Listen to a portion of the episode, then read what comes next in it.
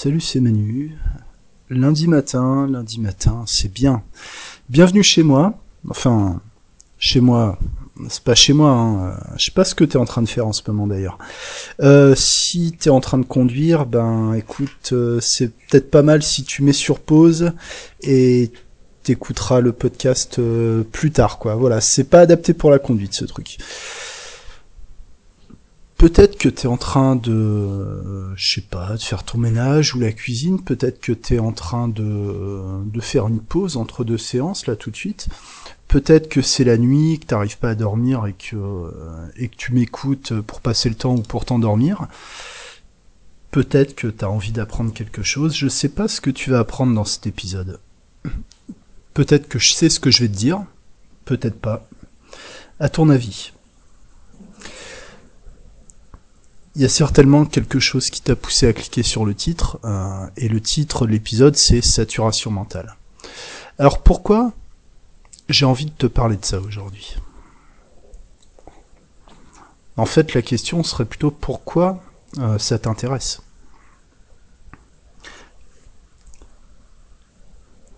Quel sens ça a pour toi la saturation mentale? Saturation psychique, saturation consciente? Est-ce que c'est que le mental? Est-ce qu'on peut parler de saturation nerveuse, saturation émotionnelle? Est-ce que c'est un genre d'état, un genre d'état mental? Ou est-ce qu'on parle d'une technique d'hypnose? Ou d'un principe de l'hypnose?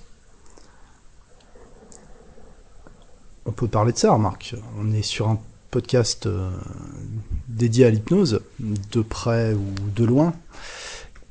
Et si tu écoutes ça, ben, c'est que ton cerveau il doit être euh, connecté sur le mode hypnose. Quand est-ce que t'es pas connecté à l'hypnose en fait, dans ta vie de praticien? Est-ce qu'il y a des moments où, où t'y penses pas? Est-ce que c'est pas toujours un peu là? Est-ce que ça t'arrive pas à des moments de, de te surprendre en train de, de réfléchir à ton hypnose ou te surprendre dans un moment, un moment du quotidien et tu te rends compte que t'es complètement barré en transe. Tu sais pas ce qui s'est passé, t'étais tranquille, en train de rien faire ou en train de faire quelque chose, et à un moment c'est comme si tu te réveillais, tu sais. C'est pas que t'étais endormi, mais t'étais plus là, quoi. Alors la saturation euh, en hypnose, à quoi ça correspond? C'est beaucoup de termes dans l'hypnose, euh, ça peut avoir plusieurs sens. Est-ce qu'on parle de la machine à phrase tu, connais ça euh, Je me rappelle, j'avais un support de formation où tu avais, euh, la machine à phrase, en fait c'était des cases avec des flèches, et en gros tu je sais plus, sujet, verbe, complément, adverbe, complément d'objet direct, enfin un truc, un truc comme ça quoi. et puis tu pouvais prendre des mots au hasard dans les cases et à la fin ça te faisait une phrase euh, qui a ni queue ni tête euh, et qui est censée produire de la saturation, de la confusion, des choses comme ça.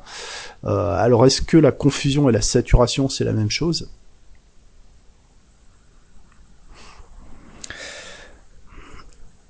Et ce serait quoi l'intérêt de dire des choses qui n'ont pas de sens?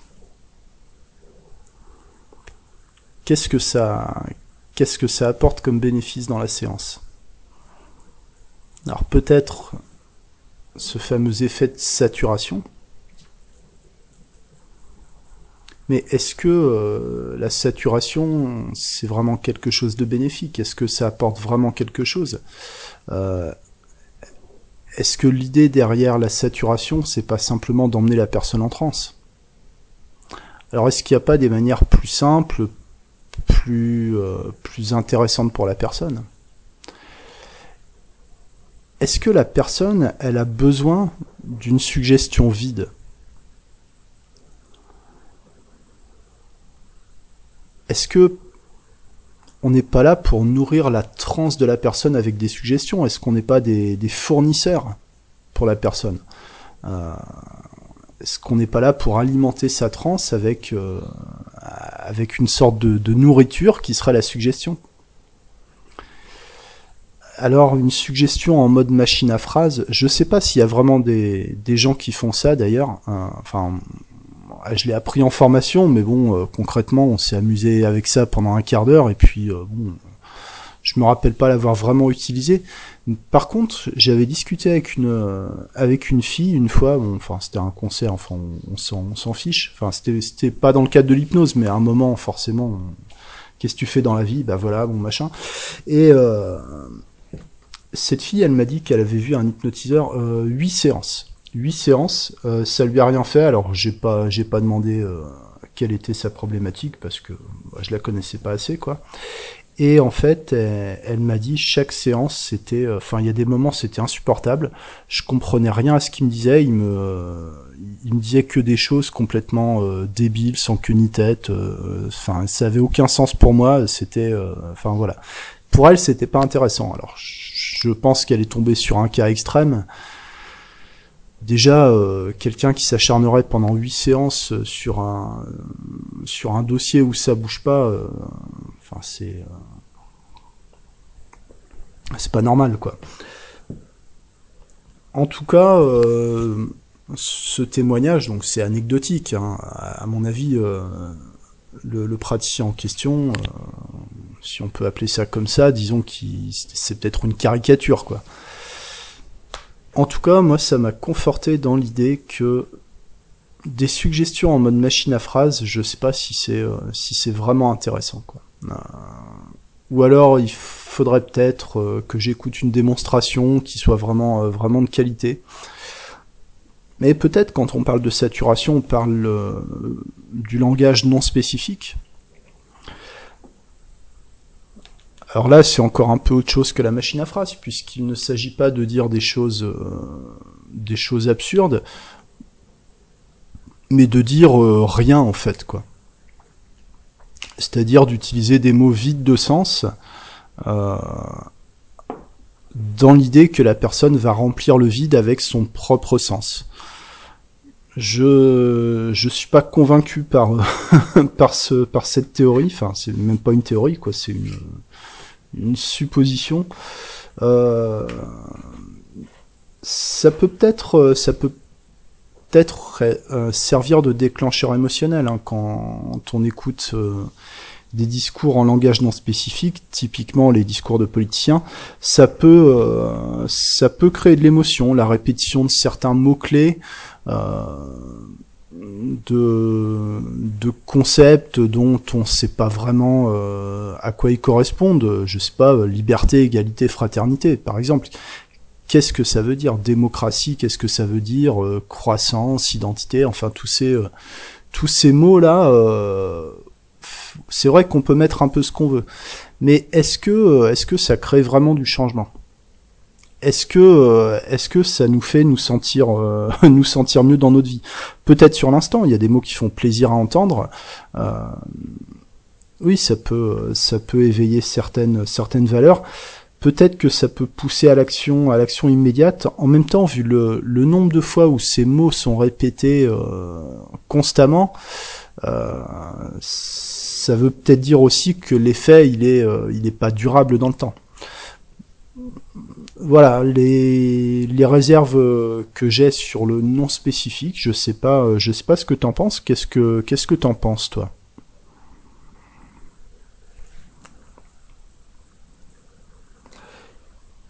Ça me fait penser en fait que dans l'hypnose en fait tout le bah, tout le jargon en fait et même tous les concepts c'est du langage non spécifique.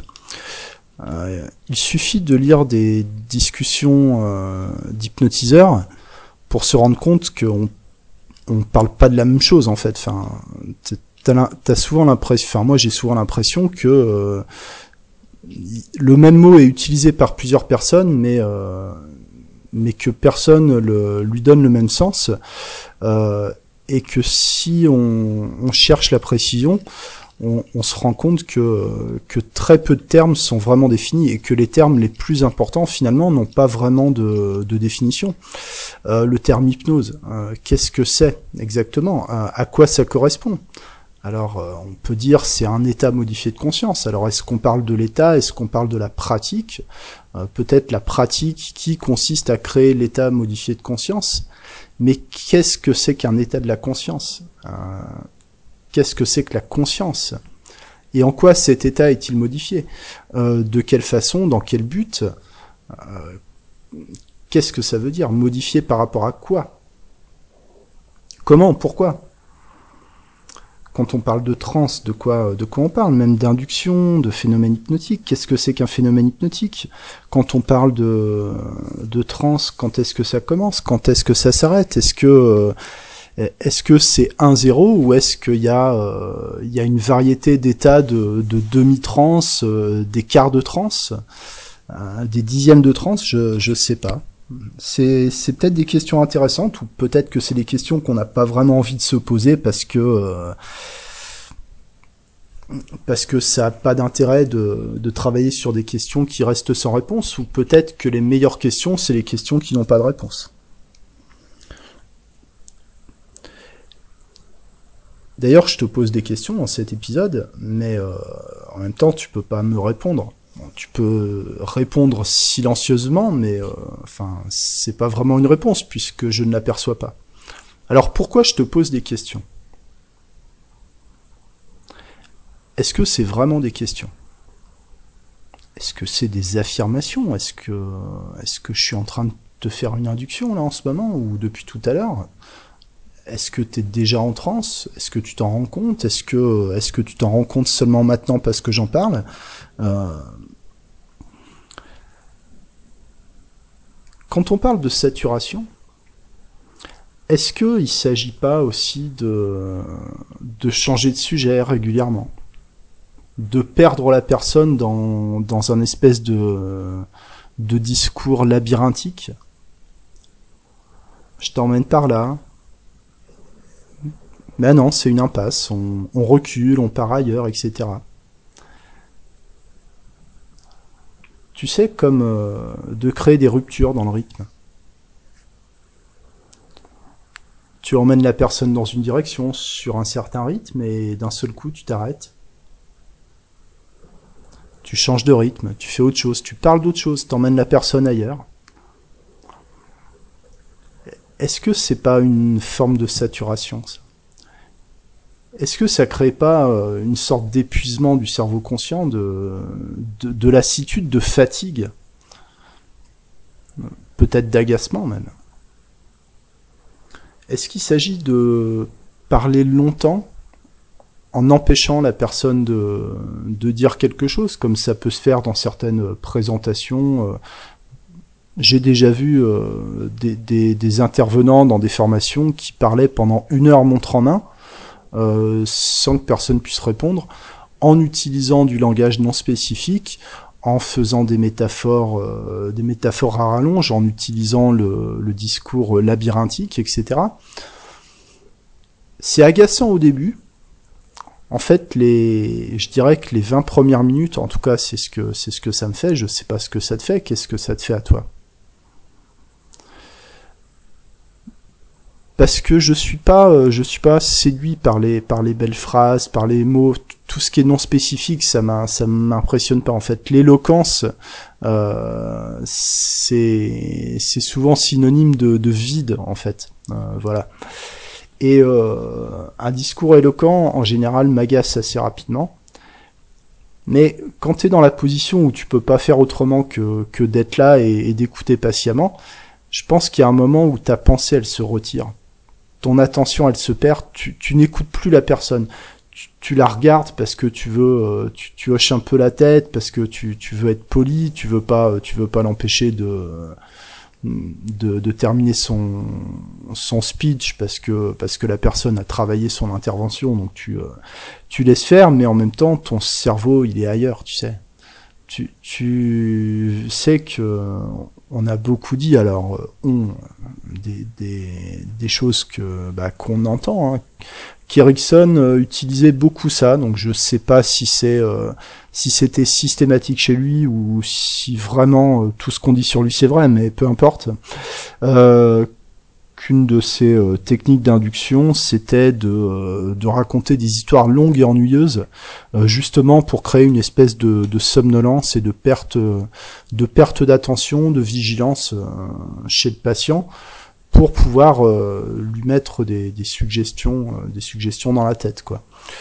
Peut-être que c'est vrai, euh, peut-être que, que c'est une méthode efficace, je ne sais pas euh, ce que tu en penses. Est-ce que tu penses que c'est intéressant de, de faire ça en cabinet quand le temps, euh, quand le temps est compté, quand, tu sais, on court toujours un peu après le temps pendant une séance d'hypnose. On n'a pas de, on n'a pas des, minutes à gaspiller à, à, faire des suggestions juste pour le principe de, fatiguer la personne. C'est peut-être du temps perdu, je ne sais pas. Ou alors, peut-être qu'il s'agit euh, du ton de la voix, du rythme, peut-être l'utilisation des silences. Ça peut avoir un effet hypnotique de créer des alternances comme ça de temps de parole et de temps de silence. Peut-être des variations dans le rythme aussi, ou dans le ton de la voix. Des ralentissements et puis des accélérations par moment. Tu sais, toujours l'idée d'emmener la personne dans un rythme et puis dans un autre. Peut-être que l'hypnose, c'est un peu comme de la musique. Hein. Euh, T'as des moments où ça s'arrête, ça repart. Euh, il y a le, côté euh, répétitif de certaines musiques qui donne, euh, qui donne la, couleur du morceau, qui donne, donne l'ambiance. Et tu as et tu as les variations au fur et à mesure qui qui pourraient être un peu comme des suggestions. Peut-être qu'on peut créer un rythme par notre voix, par par notre posture, par la disons l'ambiance, l'atmosphère de la séance sur le moment peut-être que la suggestion elle est là-dedans, peut-être que ce qu'on dit c'est pas tellement important en fait.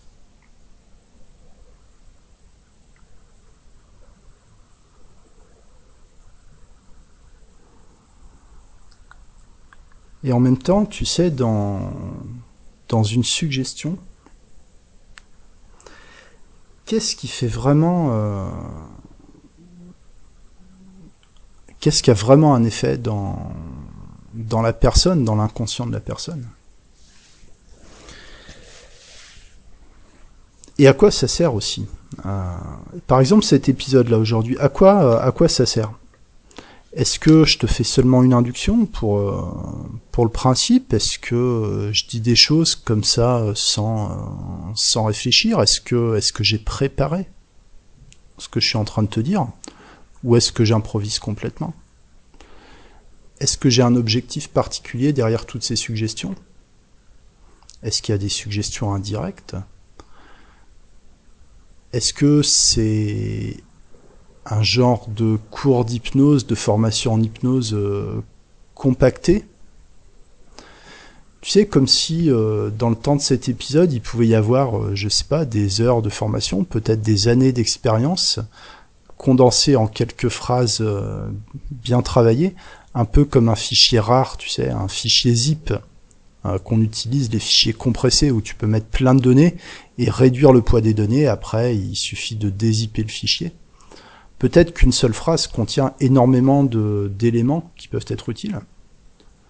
Peut-être qu'une suggestion, euh, ça devient euh, comme, une, comme une arborescence, tu sais, comme une graine. Ça fait des racines, puis des racines secondaires, au bout d'un moment, ça émerge du sol, ça te fait un tronc, des branches, des branches secondaires, etc., etc.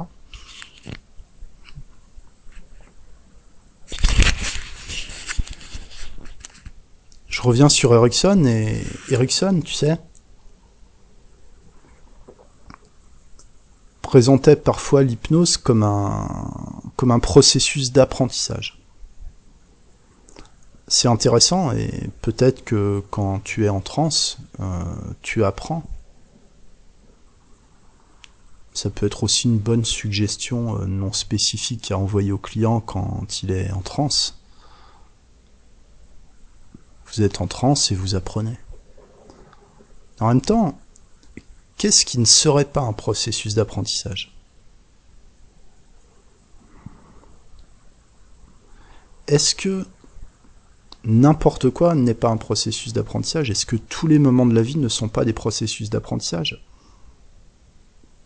Quand on fait quelque chose, est-ce qu'on ne se programme pas pour pouvoir le refaire? Peut-être que d'une certaine manière, euh, la vie c'est son propre mode d'emploi. La vie est son propre mode d'emploi. Et tu sais, je te parlais de fichiers rares, de fichiers zip c'est peut-être une métaphore ou plutôt une, comparaison, tu sais, que j'aime bien faire euh, c'est comme ça, c'est comme ça, c'est comme X, c'est comme Y. Euh, c'est un bon support de, de, suggestion, ça permet de mettre des images sur les idées. Et quand tu dis euh, X c'est comme Y, euh, ça veut dire que si tu acceptes la comparaison, tout ce qui est vrai pour Y sera forcément vrai pour X. La comparaison, c'est une bonne, une bonne méthode de suggestion. Alors peut-être que je le fais sans m'en rendre compte, peut-être que, que j'y réfléchis avant. Peut-être que je te dis ça parce que ça, ça me ramène à mon histoire de fichier rare, fichier zip, pour t'emmener sur une autre comparaison basée sur l'informatique. Et pourquoi l'informatique d'ailleurs? En fait, parce que euh, dans une discussion il y a quelques temps, euh, j'avais demandé aux gens euh, qu'est-ce que c'est pour vous l'hypnose, donc j'ai eu des, des réponses diverses et variées, enfin jamais deux fois la même en tout cas. Et quelqu'un a répondu c'est un langage de programmation. Et, je trouvais que cette réponse, elle est super super intéressante quoi. Alors je sais pas si tu connais la programmation un peu. Je m'y suis intéressé à une époque où, euh, où je voulais, euh, je voulais m'amuser avec euh, Linux, tu sais, le système d'exploitation, voilà, où, où tout ce que tu fais, tu, enfin, tu dois saisir des lignes de code pour, pour le moindre, pour la moindre opération, quoi. Et pour les opérations vraiment au, au, niveau, au niveau du système, enfin, je sais plus exactement, mais les opérations vraiment importantes, euh, t'as as une syntaxe particulière tu écris euh, sudo deux points, sudo. Euh, ce qui c'est un un acronyme, ça veut dire super user do, euh, super utilisateur fait.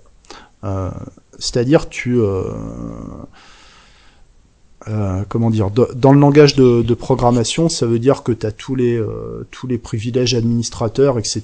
que tu peux tu t'adresses vraiment euh, au, niveau maximum euh, dans, le système quoi. Bon, je sais pas, sais pas comment le dire autrement. Euh, mais le sudo, le, le, super, le super utilisateur, ce sera un peu comme l'inconscient à ce moment-là. C'est-à-dire que d'une certaine manière, peut-être la, la suggestion, si, si, on reprend, si on reprend la définition de l'hypnose comme un langage de programmation, on s'adresse au super utilisateur.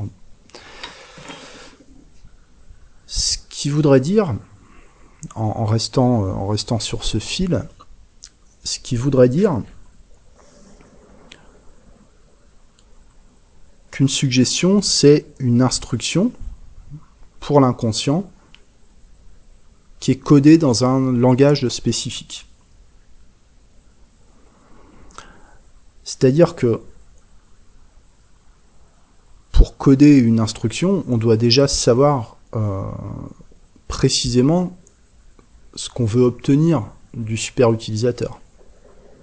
De la même manière, quand on formule une suggestion, si on est dans l'idée de langage de programmation, on doit donner des instructions précises avec un but déterminé.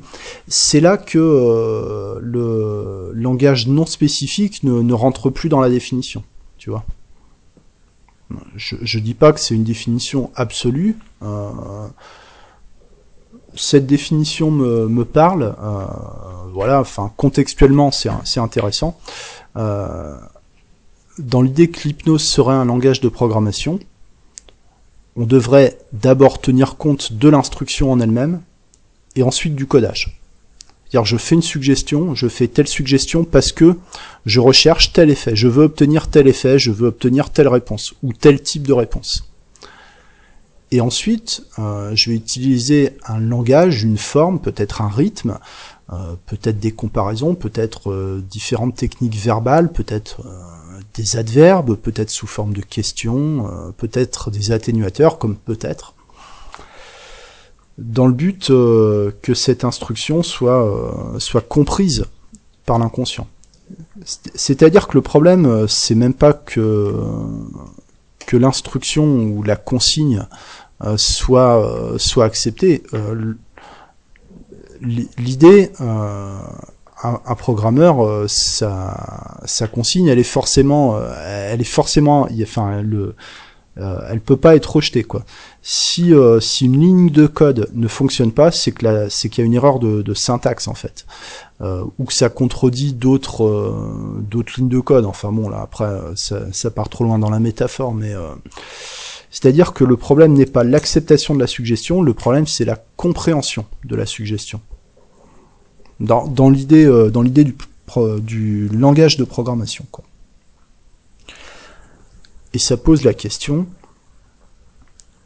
quel langage on utilise, de quel langage on parle? Est-ce que c'est le langage du corps? Est-ce que c'est le langage de la voix, du ton de la voix? Ça pourrait être le langage du souffle, le langage de la respiration, peut-être même le pouls. Tu sais qu'on peut prendre, euh, on peut prendre le pouls du, client pendant la séance d'hypnose et, euh, et ça peut être ça peut être intéressant de, sentir les variations ou d'être connecté à la personne au niveau de son pouls. En termes de synchronisation, c'est extrêmement puissant.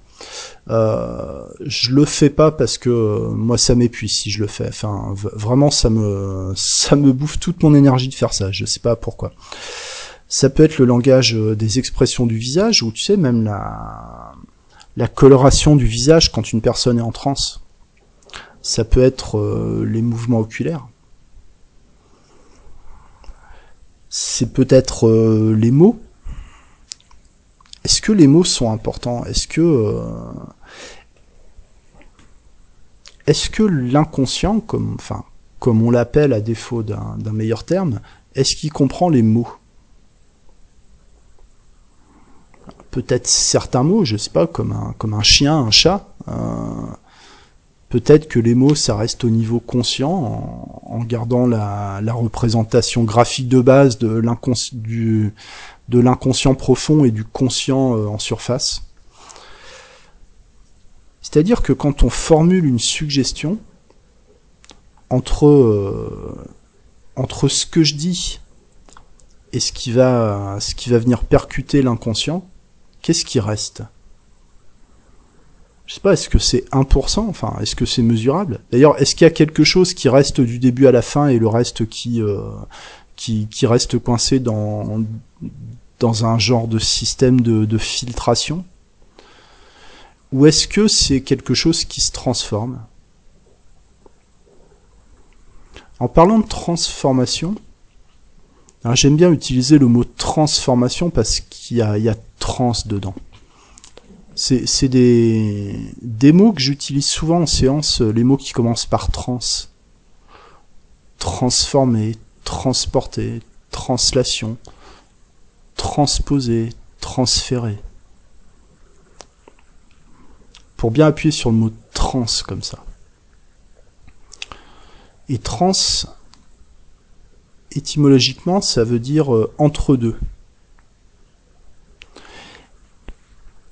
entre deux eaux, tu vois. En hypnose, on est un peu entre deux états finalement, quoi.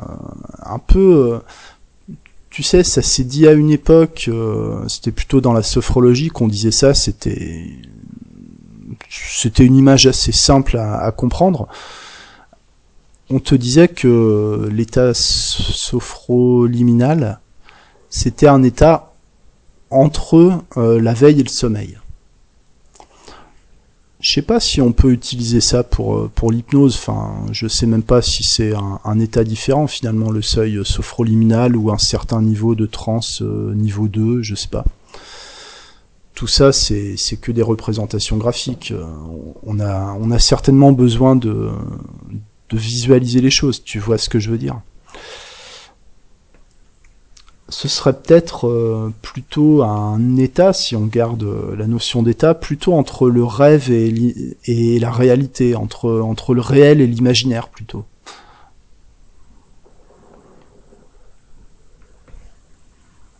En tout cas, ce, ce langage, oui, je te, je te parlais de transformation. C'est une, euh, une réflexion intéressante que j'ai entendue l'autre jour dans une, une, conférence. Alors ça parlait de philosophie japonaise. Me, me demande pas comment je suis tombé là-dessus. Des fois, euh, voilà, de, en passant de suggestion en suggestion sur euh, sur YouTube, tu, tu, tombes sur des choses et puis voilà, tu dis ah ouais tiens ça doit, je connais pas et, et pourquoi pas.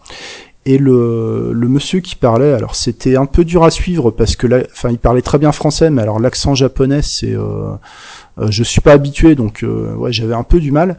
En tout cas, le, le la réflexion que ce, ce monsieur développait, c'était intéressant. Il, il, disait en substance quoi que dans la philosophie japonaise, même si eux ils le définissent pas vraiment comme ça, on va dire la, la pensée un peu traditionnelle japonaise, euh, le vide n'existe pas, le néant n'existe pas. Par exemple, euh, si tu vois un nuage, à un moment tu le verras plus parce qu'il va, euh, il va peut-être bouger, mais même s'il bouge, il existe encore. Même si tu regardes au même endroit, il a laissé un, espace où il n'y a plus de nuage, mais le nuage est encore là. Et même si tu as vu qu'il y avait le nuage à cet endroit-là, il n'est pas remplacé par un non-nuage. Il peut se transformer en pluie, il peut se transformer en neige, il peut se transformer en grêle. La pluie elle-même, elle peut se transformer en rivière, elle peut se transformer en glace, elle peut se transformer en brume. Et de la même manière, tout change de forme, tout se transforme, mais d'une certaine manière, il n'y a pas de mort. Et même une personne ne devient pas une non-personne en mourant. Je, sais pas, euh, je sais pas ce qu'on peut, euh, ce qu'on peut tirer d'une d'une réflexion comme ça. En tout cas, je trouvais que c'était assez euh, assez poétique. les états de l'eau, la transformation, c'est certainement applicable applicable à l'hypnose. Hein. Est-ce que est-ce qu'on enlève une phobie en hypnose par exemple? Est-ce qu'on enlève une douleur? Est-ce que, euh, est-ce se transforme pas en, autre chose?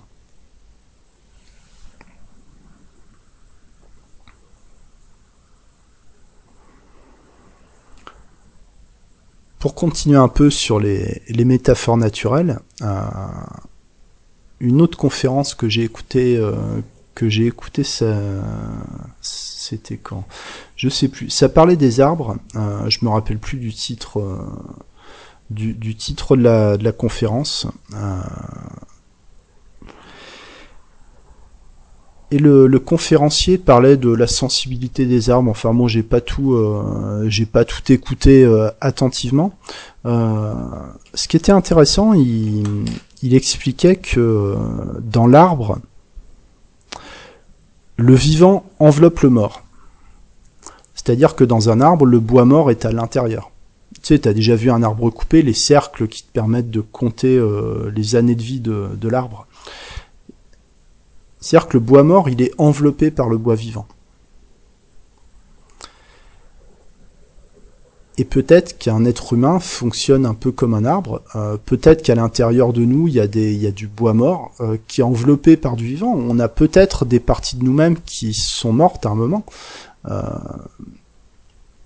peut-être qu'on a des euh, des fonctionnements peut-être euh, des, des je sais pas des, schémas des mécanismes des programmes euh, qui se sont solidifiés avec le temps qui fait que notre structure de base ce qui sera un peu notre tronc devient rigide.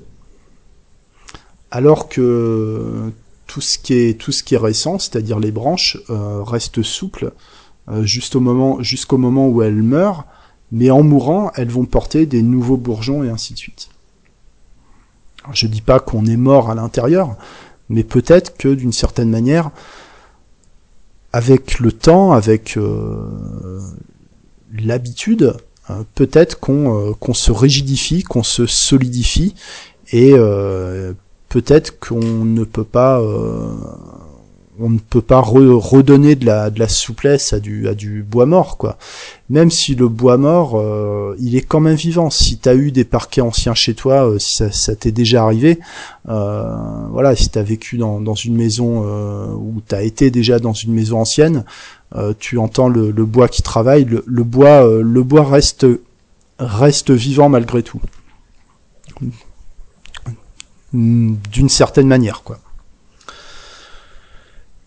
Donc peut-être que euh, on peut travailler sur les euh, sur les jeunes branches, mais que le tronc, les racines, euh, c'est peut-être pas utile d'y toucher. Je sais pas. Alors je sais pas à quoi on peut comparer ça. Je sais pas à quoi tu peux ramener ça. Je sais même pas si ça t'évoque si ça t'évoque quelque chose tout ça. Tout ce que je te dis, ce sont des mots, ce sont des idées. Je pourrais te parler euh, de l'arbre encore, euh, encore longtemps. Par exemple, euh, tu sais, si tu coupes une jeune branche sur un arbre, que tu la plantes en terre, dans certaines conditions de d'humidité, de température, etc., ça peut prendre racine et faire un nouvel arbre. Peut-être que c'est pareil avec les idées, peut-être que c'est pareil avec les suggestions c'est peut-être quelque chose de toi que tu, euh, que tu donnes à l'autre et qui peut s'enraciner pour créer quelque chose.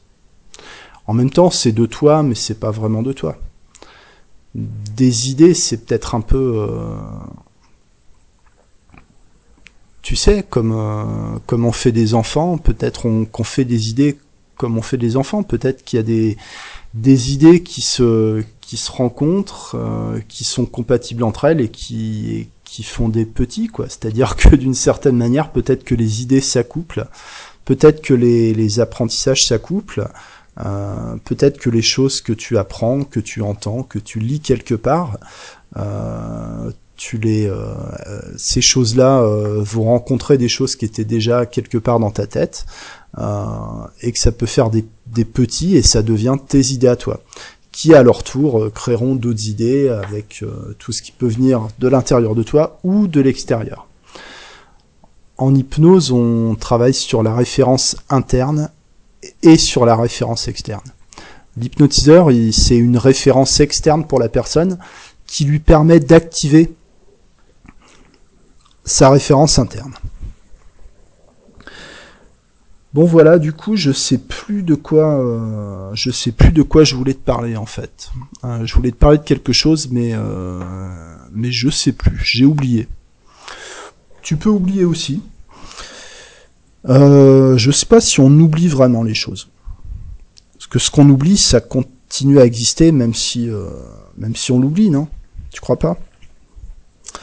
Bon, écoute, je sais pas, je sais pas si t'étais, si t'étais en transe. Au cas où, euh, je vais compter jusqu'à 5. À 5, tu reviens ici et maintenant. Prêt à continuer la journée. 1, 2, 3, 4, 5. Ici et maintenant. Merci à toi, excellente journée. Ciao.